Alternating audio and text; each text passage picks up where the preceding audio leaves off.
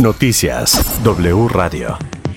Elementos federales recapturaron en la Ciudad de México a José Artemio N., alias el Michoacano o Rabias, quien en el 2021 se fugó del penal de Tula de Allende junto con ocho reos más. La Procuraduría General de Justicia del Estado de Hidalgo informó que el michoacano fue detenido junto con su hermano y colaborador Gerardo N. El michoacano es presunto líder del grupo delictivo Pueblos Unidos y ya había retomado sus actividades delictivas presuntamente a la cabeza de células de este grupo criminal, quien tiene pugnas con el cártel Jalisco Nueva Generación por el control territorial. En el Senado de la República, el PAN asegura que el rechazo a la reforma eléctrica fortalece a la oposición. Mi compañera Verónica Méndez nos informa. Qué gusto saludarte.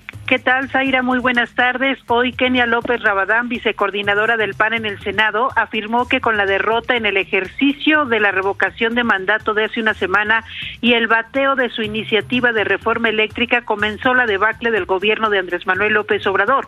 La presidenta de la Comisión de Derechos Humanos afirmó que la votación de este domingo en la Cámara de Diputados demuestra que López Obrador no tiene los números para tocar la Constitución y por ello no podrá lastimar al INE ni lastimar otras instituciones del país. Vamos a escuchar a Kenia López. Pues este gobierno cada vez está más debilitado. Sabe que su debacle ha empezado. Lo que ha hecho el presidente de la República es solamente gobernar con el estómago, gobernar con las emociones y lastimosamente sus emociones siempre son negativas. El problema de este gobierno es que polariza, divide, confronta. El reporte que tengo esta tarde. Al menos 5.105 menores, la mayoría mujeres, han desaparecido en lo que va del gobierno del presidente Andrés Manuel López Obrador, mil menos que en todo el sexenio de Enrique Peña Nieto, según la Red por los Derechos de la Infancia en México.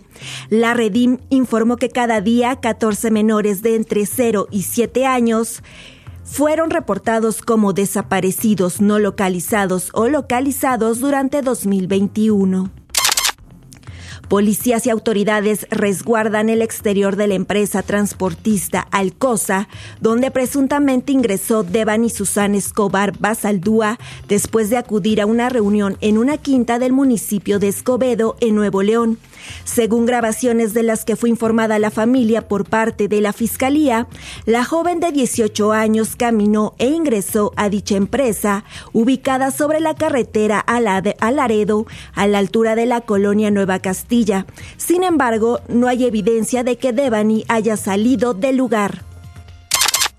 Roxana, una joven de 22 años que mató al hombre que la violó en mayo del 2021, no regresará a prisión luego de que este lunes el Poder Judicial de la Federación le otorgó la suspensión que promovió para enfrentar el proceso que hay en su contra en libertad por homicidio simple con exceso de legítima defensa.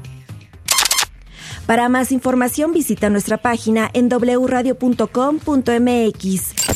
Toda la información en wradio.com.mx.